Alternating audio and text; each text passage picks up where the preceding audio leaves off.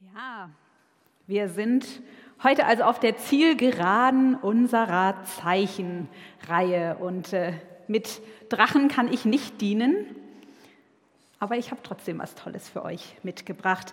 Und wir haben ja auch in den letzten Wochen schon viel gehört von Jesus und seinen Zeichen, die er getan hat und die im Johannesevangelium festgehalten sind.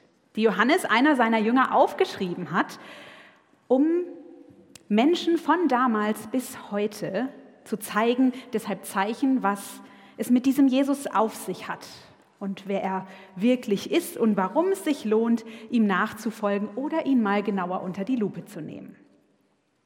Und es war echt eine Reise durchs Johannesevangelium und ich kann sagen, Jesus hat mich in vielem echt wieder neu begeistert.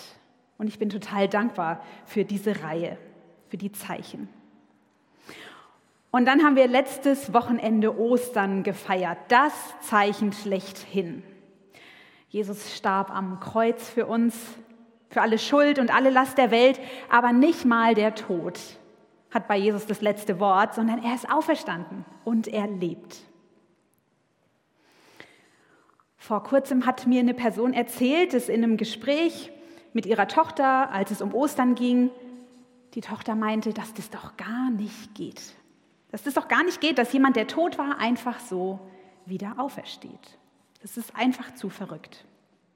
Und an diese Begegnung musste ich diese Woche immer wieder denken, als ich mich mit unserem Text für heute beschäftigt habe.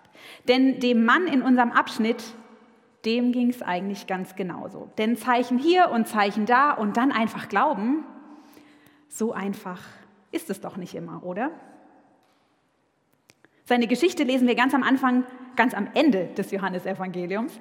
Ähm, die Jünger von Jesus hatten die Kreuzigung miterlebt und hatten dann von der Auferstehung gehört. Und plötzlich sehen sie ihn auch tatsächlich. Plötzlich erscheint Jesus mitten in ihrem Raum, war mitten unter ihnen total lebendig. Und alle waren sie dabei gewesen und haben es mit eigenen Augen gesehen, außer einer. Thomas, auch Didymus genannt, einer der zwölf, war nicht dabei gewesen, als Jesus zu den Jüngern gekommen war. Die anderen erzählten ihnen, wir haben den Herrn gesehen. Thomas erwiderte, erst muss ich seine von den Nägeln durchbohrten Hände sehen. Ich muss meine Finger auf die durchbohrten stellen und meine Hand in seine durchbohrte Seite legen. Vorher glaube ich es nicht. Acht Tage später waren die Jünger wieder beisammen. Diesmal war auch Thomas dabei. Mit einem Mal kam Jesus, obwohl die Türen verschlossen waren, zu ihnen herein. Er trat in ihre Mitte und grüßte sie mit den Worten, Friede sei mit euch. Dann wandte er sich zu Thomas, leg deine Finger auf diese Stelle hier und sieh dir meine Hände an, forderte er ihn auf. Reich deine Hand her und leg sie in meine Seite und sei nicht mehr ungläubig, sondern glaube. Thomas sagte zu ihm, mein Herr und mein Gott. Jesus erwiderte, jetzt wo du mich gesehen hast, glaubst du. Glücklich zu nennen sind die, die nicht sehen und trotzdem glauben. Soweit unser Text. Wie Thomas sich hier gibt und verhält, hat ihm den Spitznamen der zweifelnde Thomas oder sogar der ungläubige Thomas eingebracht. Thomas, der Zweifler. Thomas hat Zweifel und er glaubt nicht einfach ohne Beweise oder zumindest richtig gute Hinweise an das, was da nach der Kreuzigung passiert sein soll. Thomas ist ein Jünger von Jesus, ein Nachfolger. Und er zeigt uns hier eine vielleicht überraschende Tatsache über das Leben als Christ, über das Leben mit Jesus. Dass Zweifel dazugehören. Dass Zweifel zum Leben als Christ dazugehören. Zweifel, ich kenne sie und ich würde mich wundern, wenn du sie nicht auch kennst. Lass uns doch mal bei Thomas ein bisschen genauer nachschauen. Hinschauen, wie er uns mit seinen und unseren Zweifeln auf diesem Weg mit Jesus, egal wo du dich da befindest, wer uns dann Freund oder sogar ein bisschen ein Mentor sein kann. Thomas zweifelt also und fragt, kann das wirklich wahr sein? Ich denke, das kann man intellektuelle Zweifel nennen. Thomas hat in den letzten Jahren viel mit Jesus erlebt. Er hat viel gesehen, wie Jesus ihn gerufen hat, ihm nachzufolgen. Er ist dabei gewesen, hat es mit eigenen Ohren, mit eigenen Augen, mit eigenen Ohren gehört, mit eigenen Augen gesehen, wie Jesus diese ganzen Zeichen, diese Wunder getan hat. Er hat gesehen, wie Jesus gekreuzigt wurde und wie er gestorben ist. Ich denke aber, manches hat Thomas schon auch geglaubt, dass Jesus echt was Übernatürliches an sich hatte, dass er mehr war als einfach nur ein inspirierender Mensch. Aber er hat ja immerhin auch harte Fakten gesehen, die es ihm wahrscheinlich definitiv einfacher gemacht haben zu glauben als uns heute. Denn wir kennen diese bohrenden Fragen doch auch. Oder kann das wirklich wahr sein? Ich kann nicht einfach glauben. Wenn ich es wissen, wie ich sehen könnte, dann wird mir das mit dem Glauben einfacher fallen. Und vielleicht stellst du dir diese Fragen, weil du gerade anfängst, mal dich mit diesem Jesus zu beschäftigen.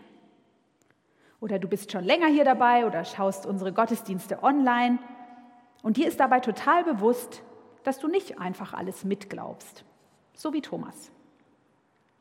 Oder du bist schon lang mit Gott unterwegs und glaubst eigentlich mehr als Thomas, zumindest hier an diesem Punkt in der Geschichte, aber immer wieder kommen doch diese Fragen hoch. Kann das wirklich wahr sein? Und einfach glauben kannst du nicht oder willst du auch gar nicht. Ich kenne diese Fragen auf jeden Fall. Manchmal sind sie vielleicht ganz leise, manchmal lauter und für manche sind sie das Erste, was einem in den Sinn kommt, wenn man an Gott, Glaube, Kirche, Religion denkt. Warum sollte man eigentlich überhaupt was glauben? Gibt es Gott wirklich? Und wie ist es mit den anderen Religionen? Was hat es mit dem Bösen, mit Sünde, mit Leid auf sich? Wie passt es mit Gott zusammen? Wie konnte ein liebender, strafender, ein liebender Gott strafen und richten? Dass Jesus Wunder, diese übernatürlichen Zeichen getan hat, kann ich mir nicht wirklich vorstellen. Und ist es mit der Auferstehung wirklich passiert, auf das ja dann alles irgendwie aufbaut? Wenn du diese Fragen, diese Zweifel kennst, in Thomas hast du einen Freund. Und ich bin echt dankbar für diese paar Verse hier am Ende vom Johannesevangelium, dass seine Geschichte, seine Fragen, seine Zweifel nicht einfach weggelassen und unter den Tisch fallen gelassen werden.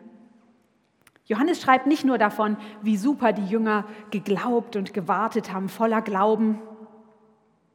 Wir lesen, wie einer laut zweifelt. Und nicht nur an kleinen Randpunkten, sondern an ganz zentralen Fragen. Und ich glaube, Johannes will uns damit erklären, dass Zweifeln dazugehört zum Glauben auf diesem Weg mit Jesus. Nicht glauben oder zweifeln, sondern glauben und zweifeln. Und wenn du Fragen und Zweifeln hast, dann bist du nicht raus in der Sache mit Jesus. Du bist drin, mittendrin. Dann bist du nicht raus hier in Kirche, in unserer Kirche, sondern du bist drin, mittendrin. Gut, dass du da bist. Du musst nicht deine Zweifel an der Tür der Kirche abgeben, an der Garderobe. Bring sie mit her, nimm sie mit auf deinen Weg mit diesem Jesus, diesem Jesus hinterher. Und lass dich von Thomas einladen, deine Zweifel auch auszusprechen. Sie anzusprechen und damit auch anzuschauen und anzugehen. Nach Antworten oder zumindest Hinweisen zu suchen und hier und da kleine Schritte zu wagen. Vielleicht kann man sich das wie so einen zugefrorenen See vorstellen, auf dem du gehen willst und du fragst, hält dieses Eis, trägt es? Und es gibt zwei Möglichkeiten, da dran zu gehen. Entweder du klopfst den kompletten See ab, überall, jedes kleine Stück und schaust, ob es überall hält, bevor du auch nur einen Schritt drauf gehst. Oder du machst einen kleinen Schritt von da aus, wo du gerade stehst, klopfst mal mit dem Fuß und schaust, ob es hält. Und wenn es hält, dann gehst du einen Schritt nach vorne. Wenn nicht, dann nicht. Und dann hält der nächste Schritt oder ist es zu dünn und brüchig? Und das Gute ist, du musst gar nicht alles selber abklopfen. Es gibt Menschen, die sich in ihrem Leben viele Gedanken gemacht haben über genau diese Fragen, die geklopft haben, sogar richtig gestampft haben und geprüft haben, ob der See hält und die hier Experten geworden sind. Apologeten nennt man die. Und die zum Beispiel Bücher geschrieben haben über gute Gründe zu glauben. Über Argumente, die nicht Gottes Existenz beweisen, aber wie so als Wahrscheinlichkeitsverstärker dienen können. Denn das ist auch klar, Glauben bleibt es am Ende trotzdem. Aber Glaube kann und darf und muss definitiv mehr sein als ein Wunsch oder Luftschloss. Thomas zeigt uns also, dass es zum Glauben dazugehört, sich mit diesen Fragen auseinanderzusetzen. Thomas zweifelt, er fragt, er klopft aufs Eis, er stampft. Wo klopfst du gerade? Wo solltest oder möchtest du mal wieder klopfen? Trau dich und streck den Fuß aus, such nach Antworten oder zumindest guten Hinweisen auf deine intellektuellen Fragen. Ich selber merke in meinem Zweifeln und Fragen immer mal wieder, dass bei mir da so ein alles oder nichts Denken anklopft. Entweder ich weiß, ich verstehe, ich durchschaue alles, habe jede Stelle auf dem See abgeklopft und für sicher befunden, oder ich könnte es eigentlich auch gleich lassen. Alles oder nichts. Entweder oder. Und mal ehrlich, was funktioniert im Leben denn so? Alles oder nichts. Egal, wo du mit Jesus stehst, wie du zu ihm stehst, steh doch einfach mal dort. Vielleicht weißt du noch nicht, wie du zu all dem anderen stehst, aber so viel hier, wo du bist, ist dir schon mal klar. So viel. Und Jesus hat gesagt, das ist viel.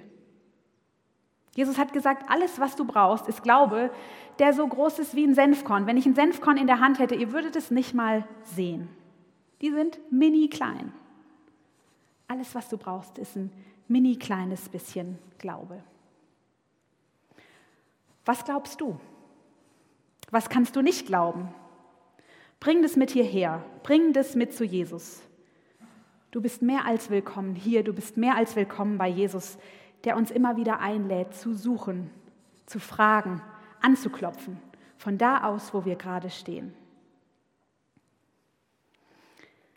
Wenn wir Thomas Worte und seine Geschichte genauer anschauen, können wir, glaube ich, erkennen, dass hinter seinen Zweifeln noch was anderes steckt. Er sagt nämlich nicht, beweise es mir, gib mir gute Gründe, dass es wahr ist und ich werde es glauben. Thomas, der hat immerhin seine echten, guten, vertrauenswürdigen Freunde, die er kennt und die Jesus lebendig gesehen haben um sich. Aber er sagt trotzdem, schön für euch, aber bevor ich es nicht gesehen habe, bevor ich meinen Finger nicht draufgelegt habe. Vorher glaube ich es nicht.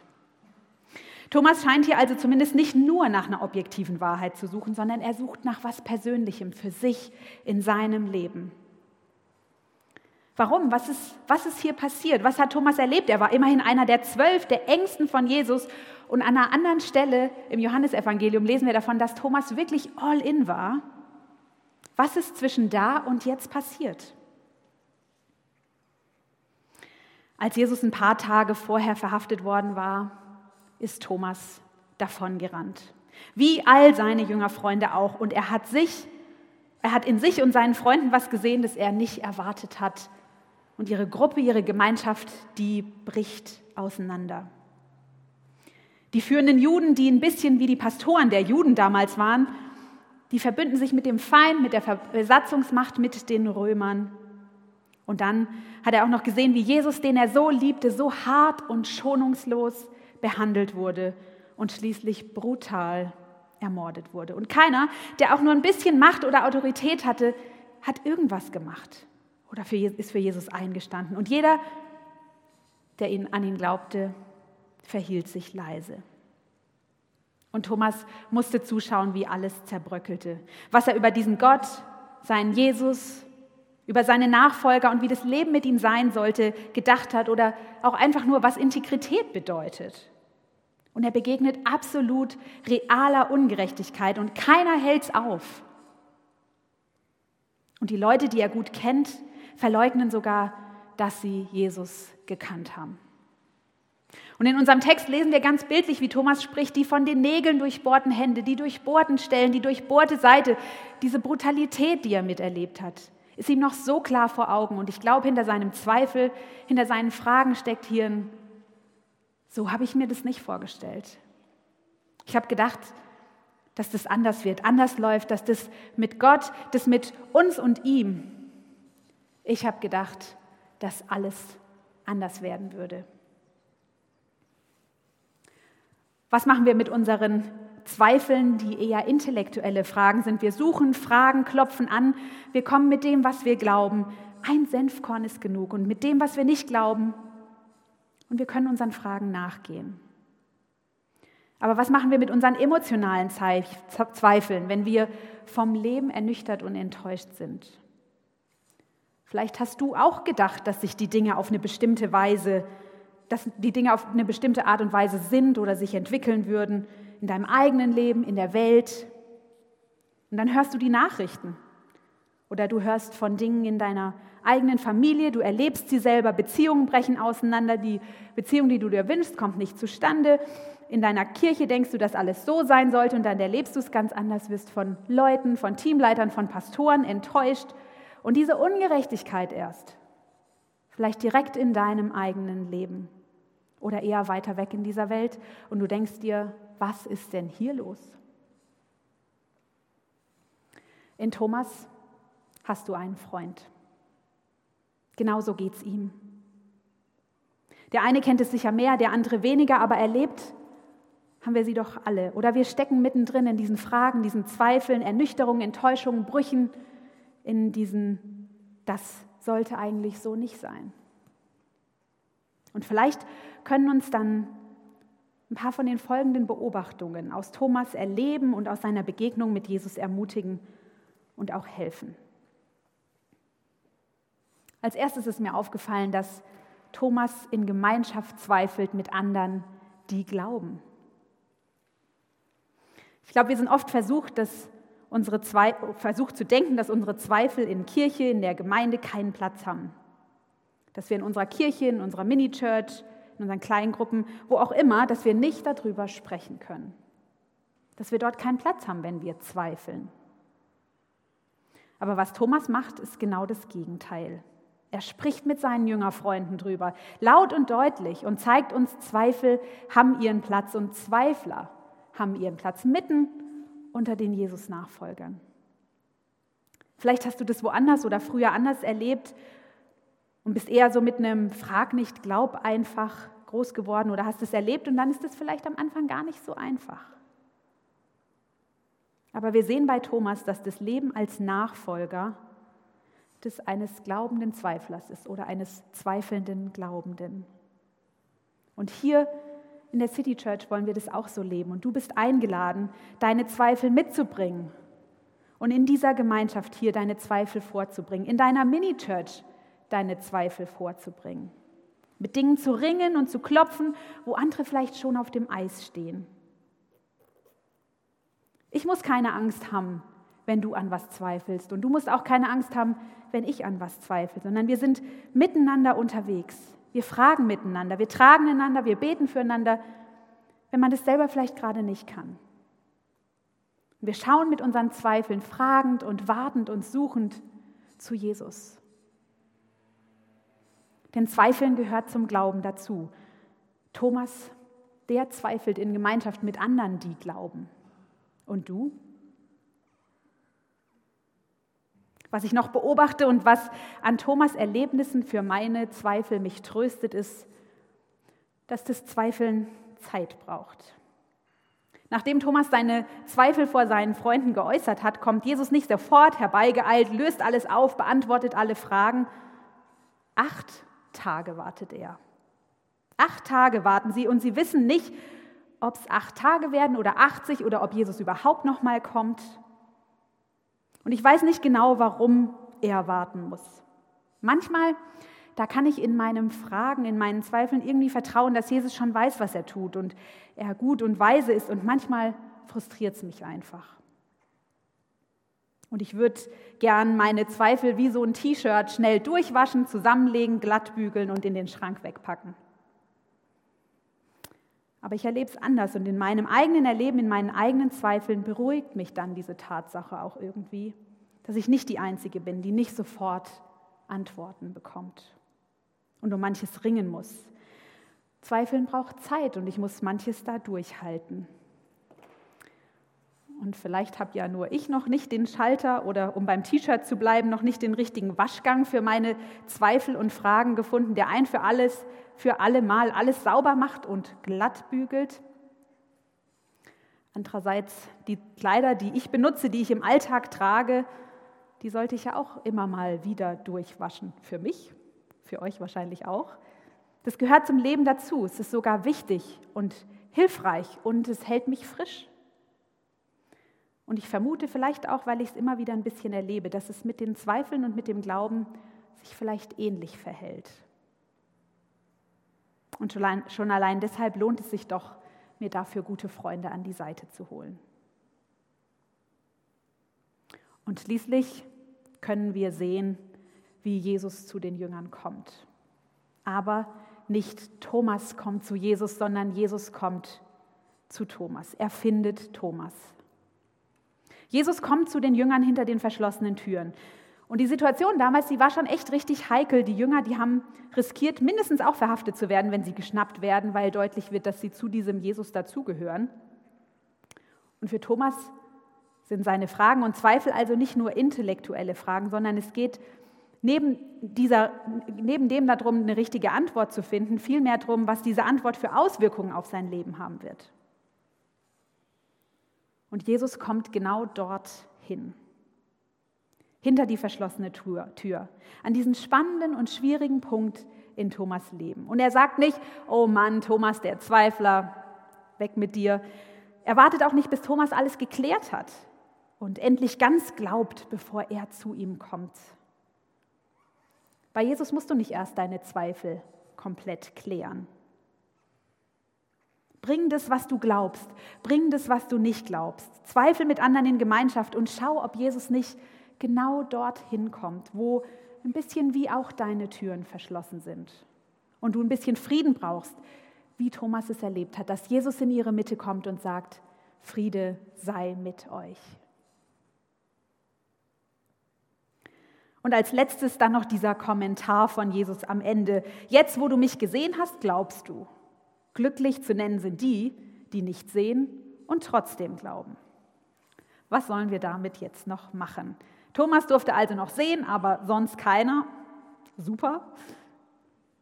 Aber wenn wir kurz drüber nachdenken, dann spiegelt es doch eigentlich echt die Realität wieder, oder? Ich meine, fast jeder, von dem wir in der Bibel lesen und der mit Gott unterwegs war, hat Gott und insbesondere Jesus nicht gesehen. Es ist einfach nicht die Norm. Nicht so wie die Jünger damals. Sogar Mose, König David, Ruth, Esther, sie haben Jesus nicht gesehen und auch Thomas muss es jetzt lernen, glauben lernen. Er und die anderen Jünger sollen lernen, wie das Leben mit Jesus bald sein wird und wie es auch für uns heute noch ist. Leben und glauben ohne zu sehen. Und vielleicht hast du die Erfahrung gemacht, als du ganz frisch und neu mit Jesus unterwegs warst oder du angefangen hast, in deinem Leben überhaupt nach Jesus zu fragen und zu schauen, dass du da auch irgendwie gefühlt und gesehen hast, nicht auf die gleiche Weise wie Thomas, aber es war total real und erlebbar. Und jetzt bist du schon eine ganze Weile mit Gott unterwegs und es fühlt sich nicht mehr genauso an und manchmal fragst du dich, was ist passiert? Habe ich da was verloren? Vielleicht hast du gar nichts verloren. Vielleicht wirst du einfach ein bisschen reifer. Vielleicht wächst du immer mehr rein in diese Nachfolge, ins Glauben. In einen Glauben, der nicht immer sieht und nicht immer weiß und der mit allem, was er glaubt und mit allem, woran er zweifelt, zu Gott kommt. Für diese Einblicke habe ich die Thomas-Geschichte total schätzen gelernt und ich bin dankbar, dass Johannes sie festgehalten hat.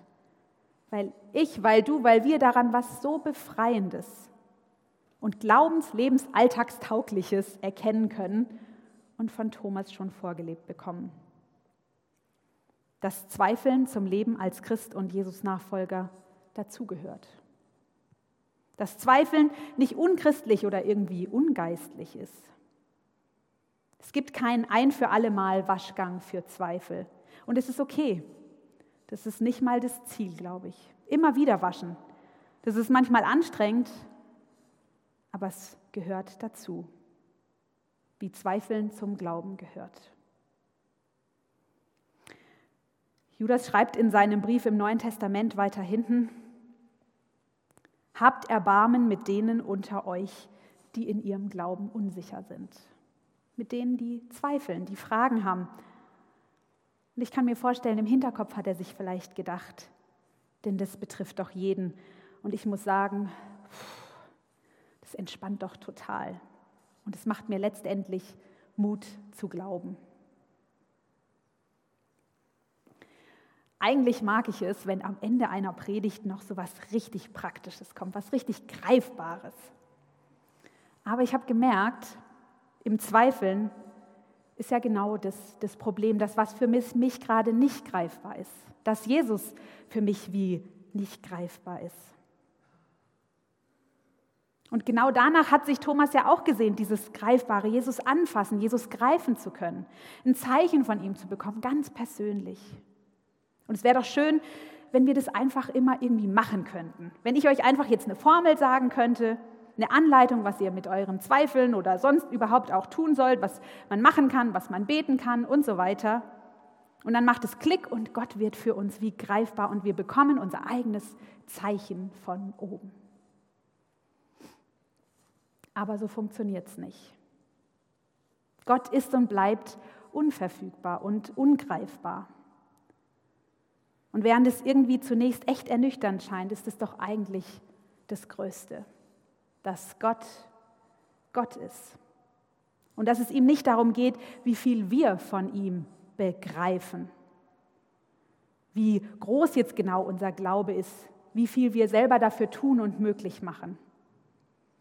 Gottes Geschenk ist, dass er uns ergreift.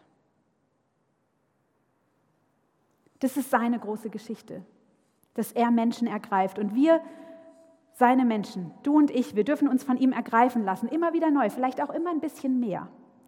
Und so auf diesem Lebensweg mit ihm unterwegs sein. Und dabei alles mitbringen, was wir haben, das, was wir glauben, das, was wir nicht glauben. Und in allem wissen, dass der, der in dieser Beziehung hält, der festhält, er ist. Und ich weiß nicht, wie es dir geht. Mir macht es Mut zu zweifeln und zu glauben.